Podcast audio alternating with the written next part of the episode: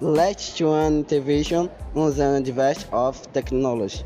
Applying to health and the intervention, you'll be the specialist in health technology São Lucas.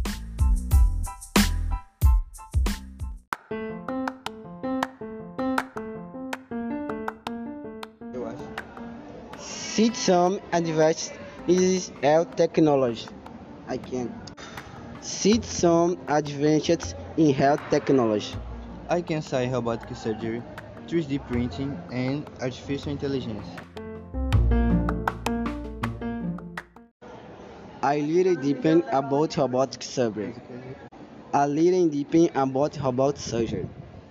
Robotic surgery is already used in minimally invasive procedures and helps physicians physician have more preci- precision, control, and flexibility. During robotic surgery, surgeons can perform very complex procedures, which are, which are highly difficult or even impossible to be used in other forms. Segunda-feira. Primeira aula, português. Segunda aula, matemática. Terceira aula, história. Almoço. Quarta aula, geografia. Quinta aula, português. Sexta aula, matemática. Almoço. Sétima aula, história. Oitava aula, filosofia.